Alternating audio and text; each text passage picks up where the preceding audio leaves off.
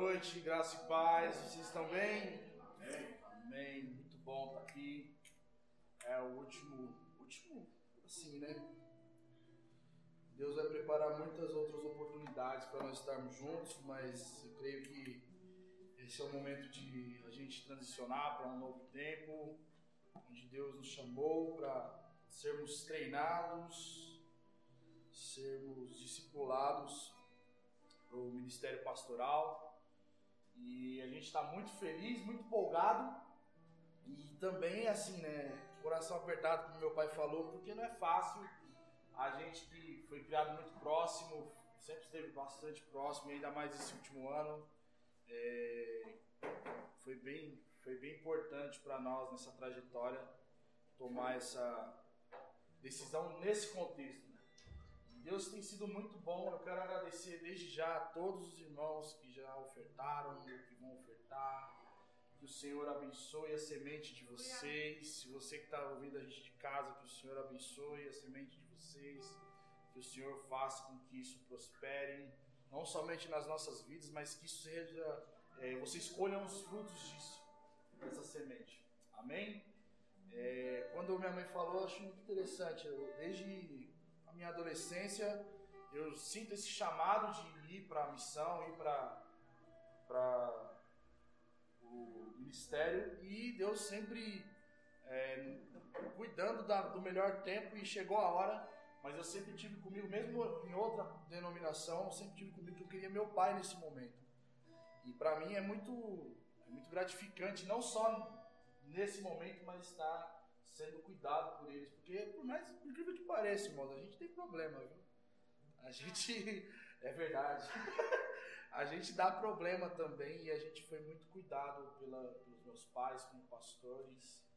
E vocês estão em ótimas mãos como pastores. Não é porque é meu pai, isso é, é uma realidade que eu pude provar.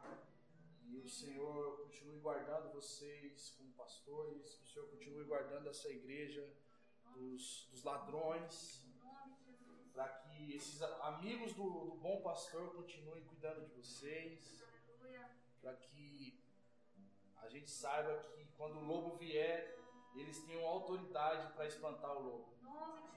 Amém? Eu, ontem à tarde eu estava pensando sobre uma palavra, sobre autoridade da igreja. E eu penso que talvez hoje é uma palavra profética, de instrução profética para vocês nesses próximos tempos que estão vindo, que nós estamos entrando. Afinal, a gente está numa nova fase novamente de, de mundo, de política, de sociedade, né, vamos dizer assim. Depois de mais uma onda de surto de, do coronavírus, a gente agora pode se dizer que há uma expectativa de que as coisas tenham melhorado, né? Mas Deus ele me falou muita coisa sobre a autoridade ah, da igreja, a autoridade que a igreja tem ou deve ter nesse tempo. Jesus, quando ele vai falar com seus discípulos sobre a, sobre a igreja, a primeira coisa que Jesus fala é sobre um nível de autoridade que a igreja tinha sobre um nível de autonomia que a igreja tinha para governar e legislar, não para o mundo, mas para a própria igreja. E não num plano terreno, mas num plano celestial, num plano espiritual. E a primeira coisa que Jesus fala né, para Pedro, em Mateus capítulo 16, é que sobre o fundamento, que a, sobre a rocha, né, sobre o fundamento que era o próprio Jesus, a igreja seria edificada e Jesus fala: Pedro, eu entregarei para você a chave do reino dos céus. Mateus capítulo 19, versículo 16, versículo 19, Jesus vai dizer sobre isso. E aí Jesus ainda deixa claro: o que vocês ligarem na terra será ligado no céu. Então, a autoridade da igreja nos nossos dias ou autoridade na igreja em toda a história foi algo muito grande. Jesus em João capítulo 20, versículo João 20, 23, ele olha para os discípulos, eles estão reunidos, Jesus sopra o Espírito Santo sobre eles, Eles falam, receba o Espírito Santo. E Jesus diz uma, uma coisa muito forte, que para muitos pode soar estranho, mas o próprio Jesus disse que se a igreja perdoar os pecados, esses pecados serão perdoados. E se a igreja não quiser perdoar os pecados, esses pecados seriam retidos. Aí você fala, não, mas só Deus pode perdoar pecados. Sim, mas Deus, na sua soberania, ele compartilhou esse poder, essa autoridade sobre nós que somos igreja. Quão sério isso é? Quão espiritual e o quão poderoso isso é. Então nós estamos falando de um nível de autoridade, nós estamos falando de, uma, de um poder muito sério. E já dizia uma frase de um, de um tio de um super-herói em filme, falava, grandes poderes requer grandes responsabilidades. Né? O tio do Homem-Aranha falava isso. E é, muito, e é muito verdade. O próprio Jesus deu a autoridade que estava sobre ele para a igreja.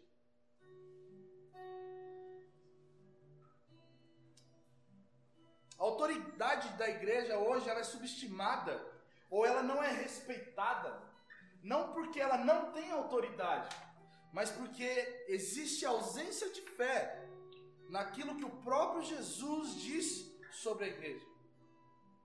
Existe uma ausência de fé em nós mesmos. Será mesmo que é mais ou menos aquilo? Será que realmente nós podemos fazer isso?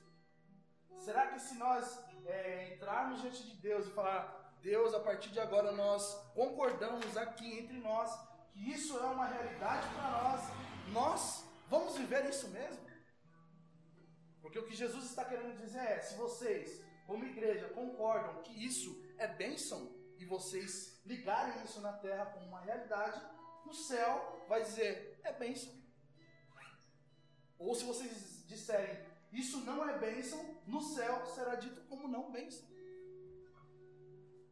Se vocês falarem nós dentro da comunidade de Jesus, dentro da igreja, se tem um irmão que está em pecado e vocês disserem que ele não faz mais parte do corpo de Jesus, e vocês colocarem isso como uma realidade, diante dos céus, os céus olharão para esse irmão e falará que ele não faz parte da comunidade de Jesus. O nível de autoridade de Jesus, que Jesus dá à igreja, é justamente esse. E muitas vezes nós, como igrejas, nós botamos muita fé nisso. E muitas das vezes também existe o exercício dessa, dessa autoridade de maneira errada.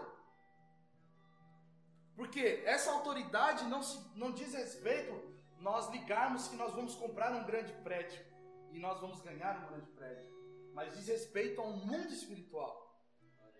Essa autoridade não diz respeito a governar para o povo no plano terreno, mas diz para governar sobre principados e potestades. Diz respeito sobre a autoridade da igreja no mundo espiritual. Não num bem comum, não num bem mundano, não num plano terreno, mas sobre uma ótica elevada. Muitas das vezes nós empenhamos essa autoridade como igreja no ambiente errado. Como corpo de Cristo, nós queremos ir para a política, por exemplo, e dizermos que nós estamos ligando no céu aquilo que na verdade deve ser ligado dentro da igreja. A autoridade da igreja no plano espiritual é pró-reino de Deus, pró-povo de Deus. Por isso que nós vemos em 1 Coríntios, quando Paulo questiona: dentro da igreja de vocês não tem pessoas capazes de julgar a si mesmos? Será que vocês precisam ir para o juiz dos homens para serem julgados e não entre vocês mesmos pessoas que julguem os problemas de vocês? A igreja tem uma autoridade que Jesus deu a ela. Então eu queria que nós abríssemos a Bíblia em Efésios capítulo 1.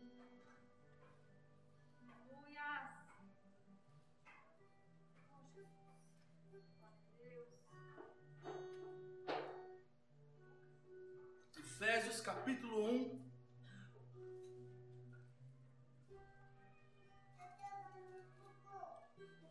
Versículo 15. Nós vamos também ler o capítulo 2, versículo 1 ao 7. Diz assim: Por isso também eu, tendo ouvido falar da fé no Senhor Jesus que há entre vós e do vosso amor para com todos os santos, não cesso de dar graças por vós, lembrando-me de vós nas minhas orações, para que o Deus de nosso Senhor Jesus Cristo, o Pai da glória, vos dê o espírito de sabedoria e de revelação no pleno conhecimento dele sendo iluminados os olhos do vosso coração, para que saibais qual é a esperança do chamado que ele vos fez, quais são as riquezas da glória da sua herança nos santos, e qual é a suprema grandeza do seu poder para conosco, os que cremos, segundo a atuação da força do seu poder, que atuou em Cristo, ressuscitando-o dentre os mortos e fazendo-o sentar-se à sua direita, aonde? Nos céus, muito acima de todo o principado, autoridade, poder, domínio e de todo nome que possa ser pronunciado, não só nessa era, mas também na era vindoura. E também sujeitou algumas coisas, o que está escrito aí? Todas as coisas debaixo dos seus pés, para que ele seja o cabeça sobre todas as coisas. E o deu a quem? A igreja, que é o seu corpo, a plenitude daquele que preenche tudo em todas as coisas. Ele vos deu vida, estando vós mortos nos vossos, nas vossas transgressões e pecados, nos quais andastes no passado, no caminho deste mundo, segundo o príncipe do poderio do ar, do espírito que agora age nos filhos da desobediência, entre, o, entre os quais todos nós também andávamos antes, seguindo os desejos carnais, fazendo a vontade da carne e da mente, e éramos por natureza filhos da ira, assim como os demais. Mas Deus, que é rico em misericórdia, pelo imenso amor com que nos amou, estando nós ainda mortos em nossos pecados, deu-nos vida juntamente com Cristo. Pela graça sois salvos. E nos ressuscitou juntamente com Ele, e com Ele nos fez assentar nas religiões, nas regiões celestiais em Cristo Jesus, para mostrar nos séculos vindouros a suprema riqueza da sua graça, pela sua bondade para conosco em Cristo Jesus. Paulo está falando em Efésios a respeito do, da autoridade que Jesus deu à igreja e como ele deu essa autoridade à igreja. Efésios é uma carta que fala muito sobre a autoridade da igreja num plano de batalha espiritual. Em todo o tempo nós temos que ter consciência de que nós já estamos em guerra. Nós não precisamos ir à igreja para estarmos em guerra. Nós não precisamos ir para uma missão para estarmos em guerra. O fato é que o nosso inimigo nos odeia e nos seduziu. Lá no Éden, ele já se levantou contra nós, seduzindo a Eva, Adão e Eva a pecar a se rebelar juntamente com ele contra Deus. E desde então existe uma constante batalha sobre isso. Mas Jesus, quando ele triunfa sobre a morte, quando ele ressuscita, ele sobe aos céus e ele senta à direita de Deus Pai. E ele recebe todo o domínio. No Salmo 110 diz que ele, o, o Pai chama, vamos ler o Salmo 110, versículo 1.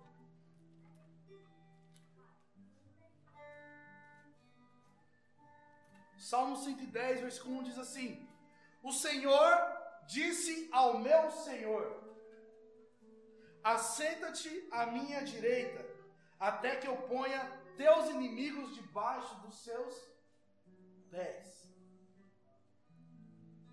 Deus chama Jesus para subir aos céus, ou Jesus sobe aos céus, E Deus o coloca ao seu lado direito e diz: Fica aqui, até que todos os seus inimigos sejam oprimidos debaixo dos seus pés, até que todos os seus inimigos se sujeitem à sua autoridade. Eu, o que, o que está acontecendo é basicamente o pai olhando para o filho falando assim: a minha autoridade é sua autoridade. Você, assim como eu, domina sobre toda a criação, sobre tudo que foi feito, porque por você foi feito todas as coisas, em você foi feito todas as coisas. Tudo só existe por causa de você. E agora você terá domínio sobre tudo isso. Mas não só você. Jesus olha e fala: Eu vou dar esse domínio ao meu povo, à minha igreja. E ele partilha dessa autoridade. O mais lindo disso tudo é que Jesus não está em constante guerra com Satanás e os príncipes e poderes. A primeira coisa que o texto vai dizer para nós, no versículo 23, é que Jesus, versículo 21, diz que ele está muito acima de todo o principado, autoridade, poder e domínio. Jesus não está ali dividindo autoridade com, com, com demônios. Jesus não está resistindo a forças demoníacas. Jesus não está ali lutando, e agora o que nós fazemos? Jesus está acima de tudo o que pode se dizer contra Deus, porque Deus fez isso. Só que não só Jesus, Jesus dá essa autoridade e esse lugar de posição à igreja. Jesus dá essa porção de autoridade, esse lugar alto, acima de tudo, à igreja. Nós, como corpo de Cristo, nós não estamos sob pressão de demônios, embora nós possamos passar por momentos de batalhas, mas o mais, o mais importante é nós lembrarmos que todos esses demônios, eles serão oprimidos pela autoridade que Jesus deu à igreja. Todo o principado, todo, toda a potestade, não precisa que nós venhamos gritar contra eles, nós não precisamos chamar demônios, nós não precisamos colocar nomes sobre demônios, até porque a própria Bíblia diz em Êxodo 20 que o nome dos deuses não estejam sobre sua boca. Mas ele diz para nós que nós estamos acima. E o fato de nós estarmos acima é, é muito, muito poderoso, porque quem deve sempre estar oprimindo o nosso inimigo é nós mesmos. Quem deve estar com medo da igreja é o próprio Satanás e seus demônios. E por que isso? Porque Cristo, ao subir no Calvário, Colossenses capítulo 1 diz assim que ele expôs ao ridículo todo o principado e todo o poder. A autoridade da igreja está em um nível muito, muito maior, muito elevado, porque Cristo nos deu essa autoridade. Nós não estamos mais sobre o príncipe do, do, do, do poderio do ar, porque quem está sob julgo de, de opressão, julgo de pecado, esse é um filho da desobediência. O próprio texto de Efésios fala sobre isso. Então, o que, que nós passamos e por que nós passamos por tantas resistências? Vai, a gente volta naquilo que eu falei. Nós não realmente nós não sabemos o nível de autoridade que Jesus deu à igreja. E nessa noite eu quero que nós saímos com essa consciência nós estamos acima do nosso inimigo. Como igreja, nós estamos acima de tudo que pode se levantar contra Deus e contra a sua igreja. E essas coisas elas têm que ficar caladinhas quando nós exercemos a nossa autoridade. Quando nós começamos a nos submeter à autoridade que, que é dada a Jesus, o Jesus como cabeça da igreja, o dono de todas as coisas, aquele que faz todas as coisas circularem bem dentro do corpo dele, que é a igreja, nós começamos a provar de um nível de autoridade espiritual que nós nunca vimos antes. Quando, quando nós falamos sobre o avivamento de Azusa, o movimento de Azusa, nós vemos histórias de pessoas que estavam andando perto do quarteirão e caem endemoniadas, e são libertas, ou são curadas, ou sentem o poder do Espírito Santo naquele lugar. E por que isso? Porque houve submissão ao cabeça que é Jesus. E eles entenderam a sua autoridade. E eles começaram a andar nesse nível. Não mais num plano terreno, mas num plano de lugar celestial. Nós não estamos, nós não fomos chamados para estarmos em tronos terrenos, em autoridades terrenas. Nós fomos chamados para exercer poder sobre as autoridades terrenas. Nós fomos chamados para exercer poder e domínio sobre tudo aquilo que se levanta contra Deus. Essa é a realidade da autoridade da igreja.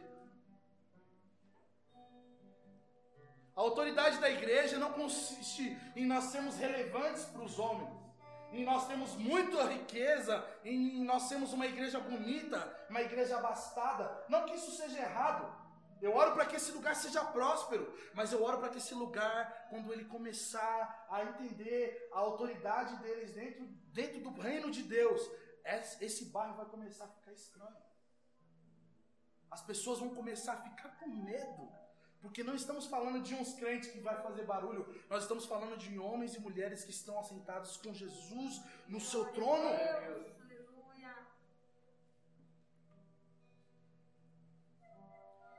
Isso provém de unidade, isso provém do Espírito Santo sobre nós, fazendo nós entendermos quem nós somos de verdade em Deus. Isso vem de nós entendermos que através da revelação do Espírito Santo nós somos corpo de Jesus. E como corpo de Jesus, nós não podemos andar se mutilando. Como corpo de Jesus, nós não podemos andar se amputando. Nós somos o corpo de Jesus. Nós precisamos ser unidos. Nós precisamos estar juntos. Embora o governo fale não, evitem, evitem estar juntos, evitem aglomerações. Nós não estamos falando de aglomeração, nós estamos falando de unidade. Nós estamos falando de ter um só pensamento. Nós estamos falando de termos uma só mente. De sermos submetidos à mente à cabeça que é o Cristo. Porque isso faz com que nós venhamos usufruir, nós venhamos poder aproveitar a herança que Deus deu a Jesus. O pai olha a Jesus e fala: você manda em tudo e Jesus fala: Eu não só mando em tudo, como eu vou colocar pessoas para mandar comigo. Mas não somente nesse momento, mas na era que há de vir. Na era em que ele voltar, a igreja será a que vai governar sobre as nações. A igreja será o povo que vai governar sobre o mundo. Se nós não sabemos do nível de nossa autoridade nessa era, nós não poderemos governar o mundo se nós não temos a consciência, se nós não sabemos usar essa autoridade como ela deve ser usada dentro da igreja, nós não vamos governar as nações. Jesus está nos chamando para isso. A autoridade da igreja ela só pode ser exercida e conhecida pela igreja através da revelação do Espírito Santo que nos dá o conhecimento do quê? De que nós somos poderosos? Não, mas que existe um poderoso assentado no trono. Ele revela quem é Jesus, ele revela quem é o. Paulo vai dizer que o Espírito Santo sonda a mente de Deus e ele revela a nós. Nós só vamos poder ter autoridade se nós tivermos revelação de quem é o nosso Deus. Quem é o nosso Senhor? A autoridade da igreja ela é validada e partilhada de Cristo para a igreja através da atuação do Espírito Santo na vida da igreja. Ou seja, se nós, como igreja, não temos o Espírito Santo, nós não vamos fazer barulho mesmo. Nós não vamos incomodar as pessoas. Nós não vamos incomodar os nossos inimigos. Nós não vamos ter problemas. Você quer ver uma igreja que talvez esteja num momento muito crítico de, de nível de autoridade? É a igreja que é amiga do mundo. É a igreja que todo mundo sabe que ela é um lugar, mas não a igreja de Jesus na terra. O chamado da igreja é legislar novamente o mundo, queridos. É trazer a lei do Senhor, a lei do Senhor, a lei que é perfeita novamente ao centro das coisas. O chamado da igreja é ter autoridade baseado no conhecimento de Deus, baseado em quem Deus é. E isso só é possível se o Espírito Santo revelar isso a nós. E se nós não temos o Espírito Santo, nós não vamos ter autoridade. Por isso que é necessário sermos uma igreja cheia da presença do Espírito Santo sobre nós. A igreja isso é muito, muito interessante, eu estava pensando nisso hoje à tarde. A igreja, por mais que nós venhamos estar obedecendo decretos dos homens em, em relação à pandemia, e eu acho isso extremamente sensato, eu acho extremamente ético da igreja fazer isso, mas a igreja ela não é uma instituição ou um órgão que é submetida ao governo desse mundo ela não deve submissão no, no, no, que diz respeito a nós vamos nos amoldar ao que o sistema de governo vai trazer para nós agora. Porque a igreja é governada por Jesus. E a igreja tem a mesma autoridade que Jesus. E por ter a mesma autoridade que Jesus, a igreja ela manda, ela tem autoridade sobre o governo. Porque a autoridade de Cristo está acima de qualquer poder. A igreja de Jesus tem autoridade máxima sobre o nosso presidente. Se nós entendermos isso, se nós começarmos a ter o entendimento disso, muitos políticos temerão a igreja. Se nós começarmos a ter esse entendimento de que toda autoridade é submetida por Deus, e esse Deus compartilha dessa autoridade sobre nós, nós nos submetemos por amor a toda autoridade, porque ela foi estabelecida por Deus. Mas nenhuma autoridade é maior do que a autoridade de Cristo sobre a igreja. Nenhum governo, nenhum decreto pode ser maior do que a autoridade de Cristo sobre a igreja. A igreja ela não se submete ao mundo caído, mas deve sempre oprimir a autoridade de Satanás com o poder que ela recebe de Deus, vivendo em justiça, sendo uma igreja que ama a Deus e está diante de Deus como, como sacerdotes e ama o seu próximo, servindo ao seu próximo diante de Deus. A autoridade da igreja, ela está para serviço do reino de Deus para que o reino de Deus seja reino, para que assim como está no céu, seja aqui na terra.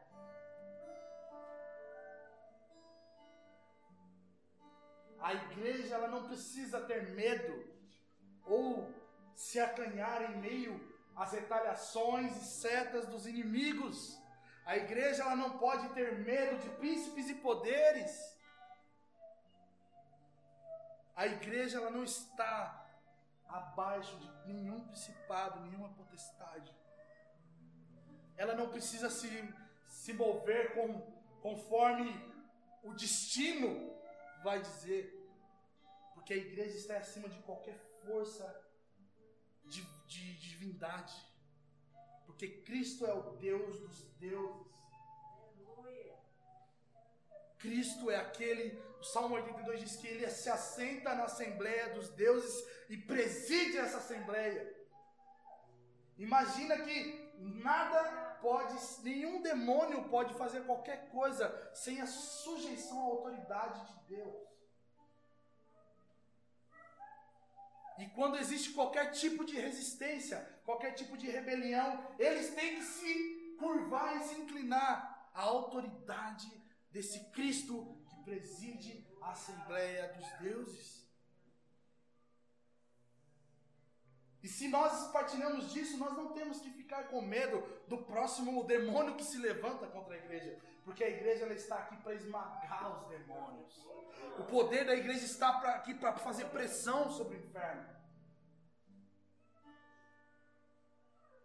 A luta da igreja ela nunca vai ser carnal, nunca vai ser contra pessoas, nunca vai ser contra sentimentos humanos,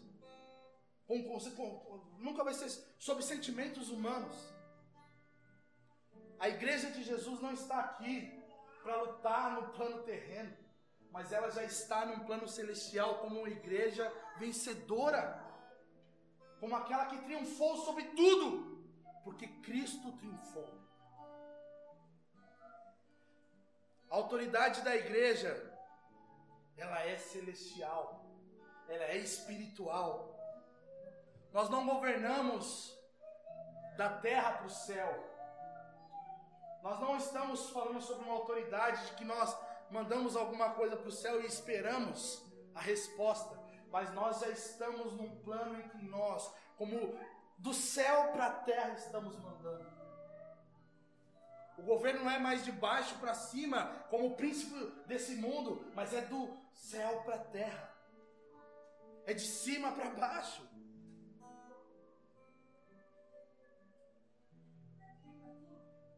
Deus colocou essa igreja no recanto Mônica como uma parte, uma extensão do seu trono, para que ela exerça autoridade sobre esse lugar.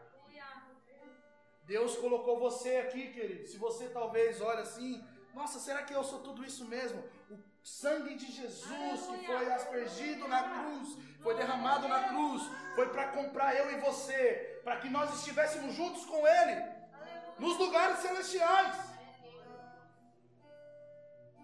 Muito acima de qualquer principado, muito acima de qualquer coisa que venha te atormentar. Você tem a autoridade que Cristo deu.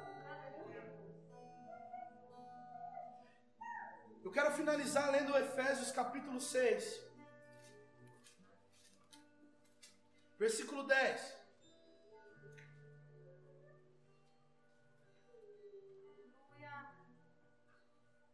Que diz assim: Finalmente, eu não quero que seja a minha última pregação aqui, mas se for, finalmente, fortalecei-vos no Senhor e na força do seu poder. Paulo está falando para os Efésios: sejam fortes naquilo que é poder de Deus. Não sejam fortalecidos no berro, não sejam fortalecidos nos atos proféticos. Não que isso seja errado. Não sejam fortalecidos naquilo que vocês vão tentar fazer. Porque muita gente acha que fazer batalha espiritual é meio que fazer macumba gospel. É fazer, olha, já que eles fazem daquele jeito lá, vamos fazer aqui também, porque lá dá certo contra nós, vamos fazer igual a eles. A nossa autoridade é muito maior do que qualquer tipo de situação, meu querido.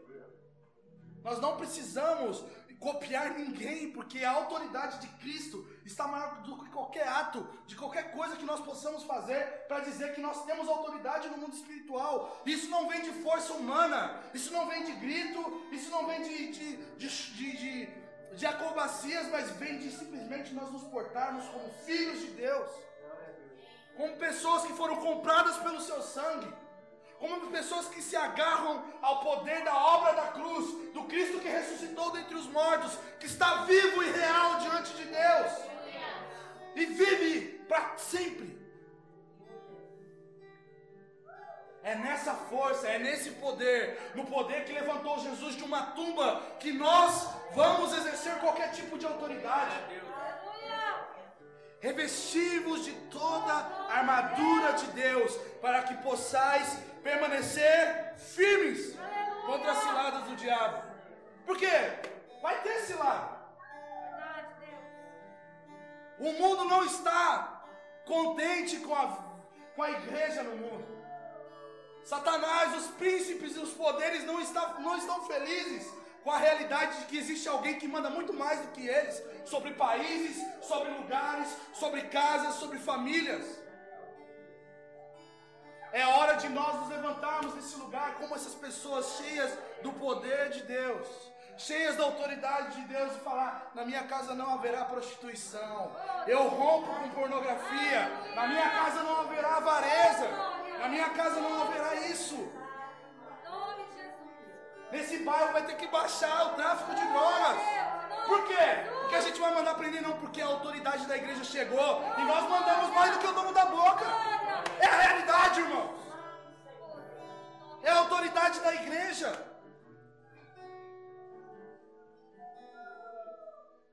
E não é sobre pessoas.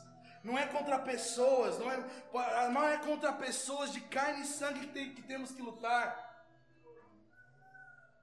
Mas sim contra principados e poderios, contra príncipes deste mundo de trevas, contra os, os exercícios espirituais da maldade nas regiões celestiais.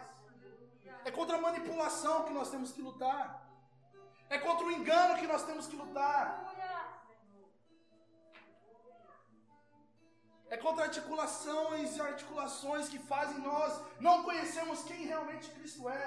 Porque quando nós sabemos quem Cristo é, nós sabemos quem nós somos. E aí, meu irmão, o negócio fica feio. E aí Paulo fala: por isso, tomai toda a armadura de Deus, para que possais resistir no dia mal, e havendo feito tudo, permaneçam firmes. Portanto, permanecei firmes, trazendo em volta da cintura a verdade e vestindo a couraça da justiça, calçando os pés com a disposição para o evangelho da paz, e usando principalmente o escudo da fé com o qual podereis apagar todos os dardos em chamas do maligno. Tomai também o capacete da salvação e a espada do Espírito, que é a palavra de Deus. Com toda a oração e súplica, orando em todo tempo no Espírito, e para isso mesmo, vigiando com toda a perseverança e súplica por todos os santos, e também por mim, para que a palavra me seja dada quando eu abrir a boca, para que possa com ousadia tornar conhecido o mistério do Evangelho, pelo qual sou embaixador na prisão, para que nele eu tenha coragem para falar como devo. Sabe o que é mais interessante nessa passagem? É que Paulo fala sobre colocar um, cinturão colocar uma couraça, ou seja, você protege a sua parte frontal, o seu peito, você tem um escudo, você tem uma espada, mas as suas costas você não tem nada.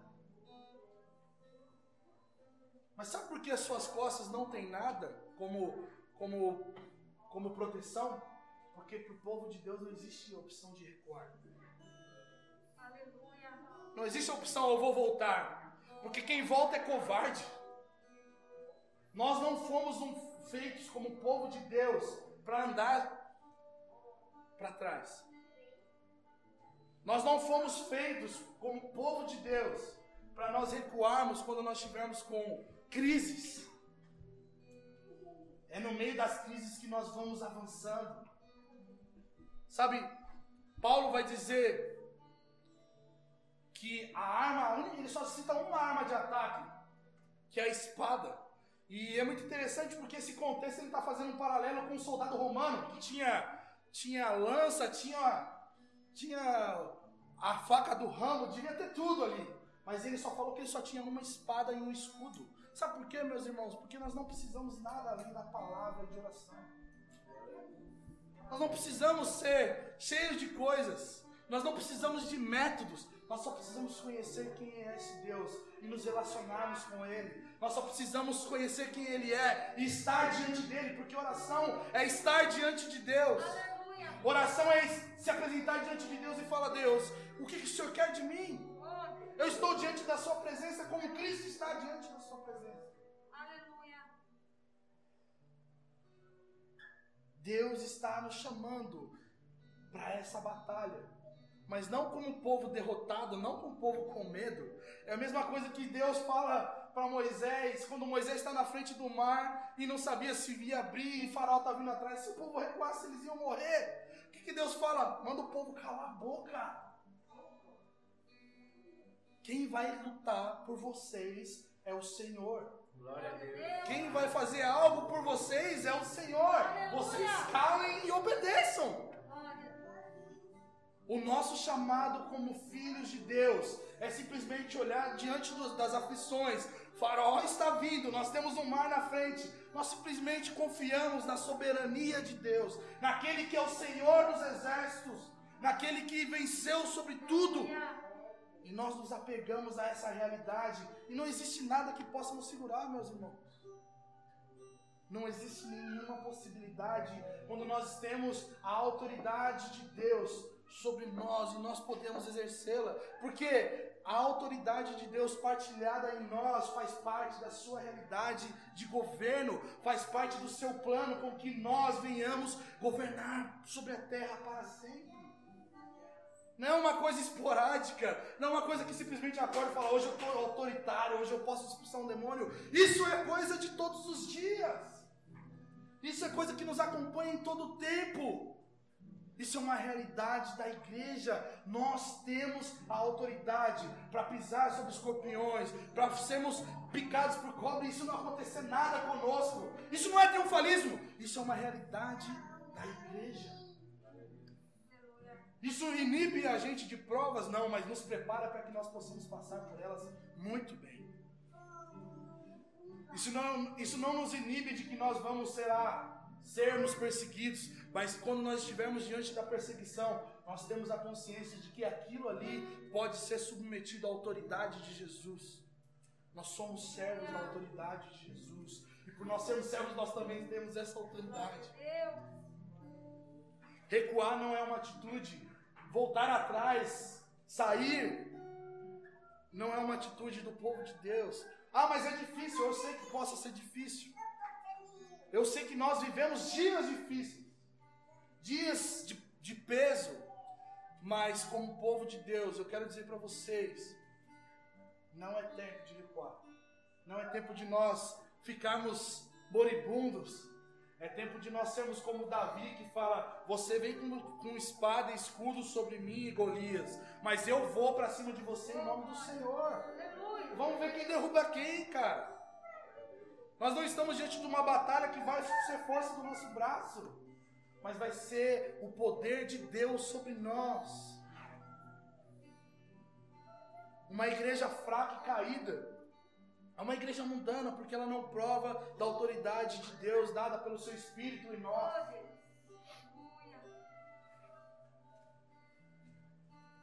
Uma igreja que é cheia do Espírito Santo, ela foi chamada para exercer esse poder.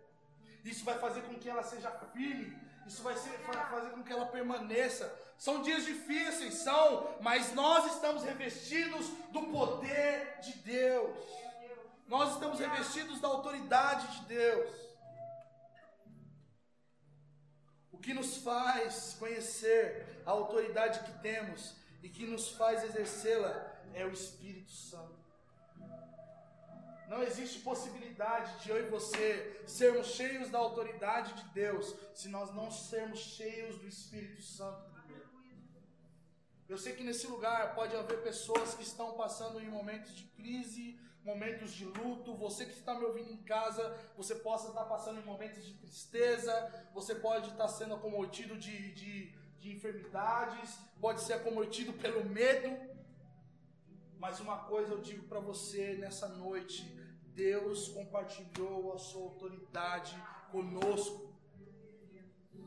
Se você nessa noite, eu queria que vocês ficassem em pé nesse momento.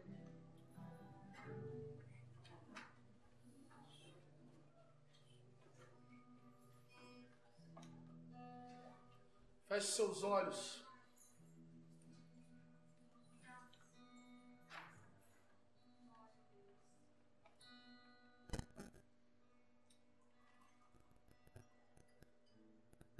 Espírito Santo, nós te chamamos nessa noite nesse lugar, Senhor. Vem nesse lugar, Senhor. Se talvez você entrou nesse lugar fraco, se você talvez entrou nesse lugar achando que você, para você já deu, que você não tem nenhum tipo de poder, não, não, não existe nenhuma nenhuma necessidade da sua pessoa continuar. Se você talvez nesse, chegou nesse lugar triste, porque você sabe que você não está bem, e você precisa de um aumento de autoridade sobre a sua vida, se você precisa de uma porção de autoridade como corpo de Cristo, como povo de Deus, não simplesmente para resolver os seus problemas, mas porque você faz parte do reino de Deus e quer fazer com que essa realidade seja uma realidade sobre você, sobre a sua casa. Deus quer vir com renovo sobre você nessa noite. Eu queria que você saísse do seu lugar. Se você quer receber uma porção de autoridade nessa noite, se você tem desejo, se você sabe que Deus te chamou para algo que é real, se você sabe que Deus tem propósitos e planos com você e você se sente fraco, Deus quer te encher de poder nessa noite.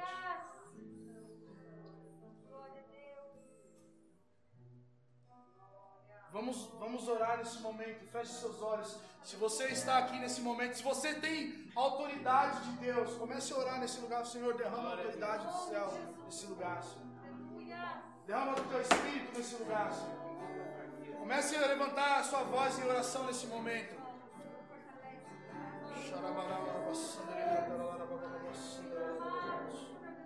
Senhor, libera nesse lugar uma porção de autoridade, Senhor.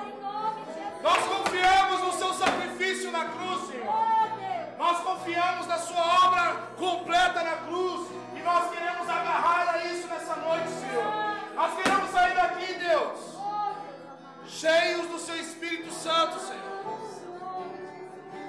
Vem nesse lugar, Senhor, inunda-nos novamente, Senhor.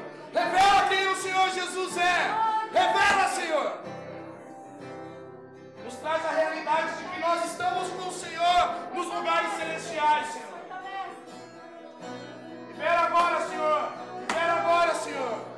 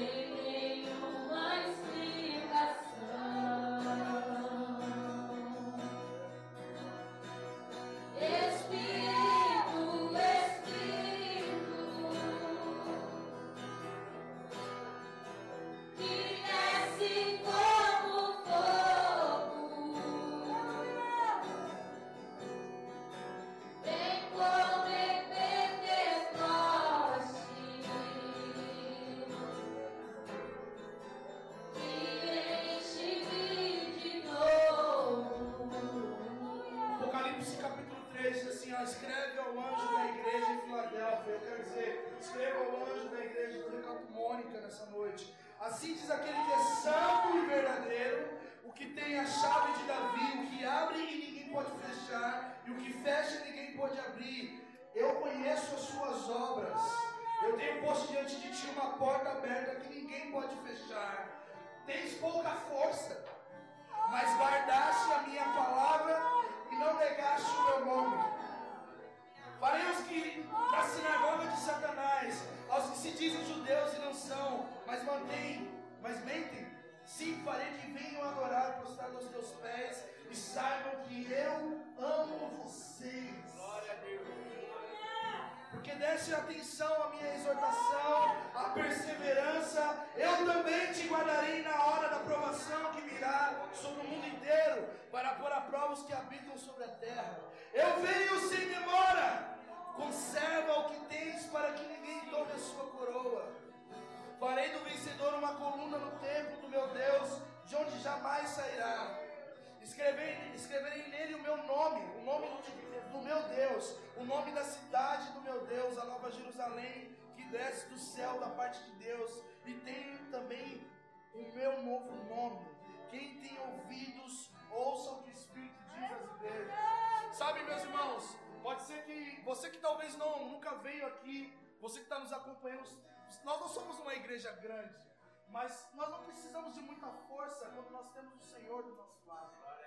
Nós não precisamos de muitos recursos quando nós temos o Senhor do nosso lado. O próprio Paulo vai dizer que se Deus é por nós, quem será contra nós? Se Deus está do nosso lado, não tem nenhum, nenhum, nenhum nada que nós possamos fazer que nada de errado. Deus está batalhando as batalhas dessa igreja.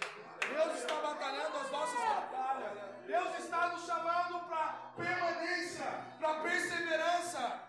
Deus está nos chamando como igreja dessa cidade, desse bairro, a permanecer diante de Deus, como homens de oração, como homens que se agarram à verdade da palavra, como mulheres que estão diante de Deus, estão amando Deus acima de todas as coisas, independente do que aconteça, independente das crises, nós fomos chamados a permanecer. Vocês foram chamados a permanecer, e por esse chamado estar sobre vocês, eu oro agora para que o Espírito Santo venha apoderar vocês nessa noite.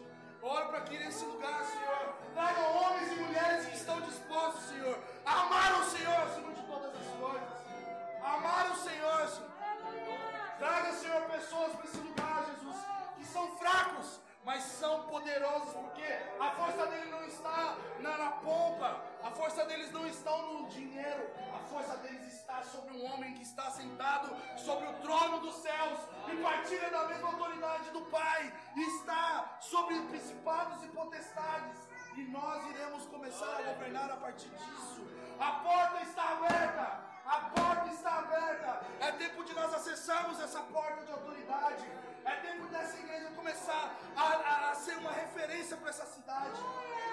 Eu oro para que pastores venham para esse lugar e vejam o quão é funcional a igreja de Cristo. Eu oro para que nesse lugar homens e mulheres encontrem o seu lugar de comprometimento com o Senhor. Que esse lugar seja um lugar onde a presença de Deus seja constante. Levanta nesse lugar, Jesus. Homens e mulheres fortes, Senhor. Remove todo engano, Jesus, desse lugar, Senhor. Todo véu de rejeição, todo véu de pobreza, todo véu de engano, todo véu de miséria seja arrancado desse lugar agora. Que o seu Espírito Santo venha aqui, Senhor. Em nome de Jesus. Eu oro por cura nesse momento, cura na alma, cura no interior, cura no interior agora. Eu sinto que Deus está tratando de pessoas que tiveram ministérios enterrados, estão enterrando ministérios por problemas da sua alma, por problema de não saberem cuidar das suas emoções. Eu oro para que essas emoções agora sejam estabelecidas no nome de Jesus, no nome de Jesus, e haja agora renovo, renovo, renovo agora, Que todo engano, que toda cera que corrompe os ouvidos, Seja destapado os ouvidos agora, para que a sua palavra entre nos corações. Vem Espírito Santo, vem Espírito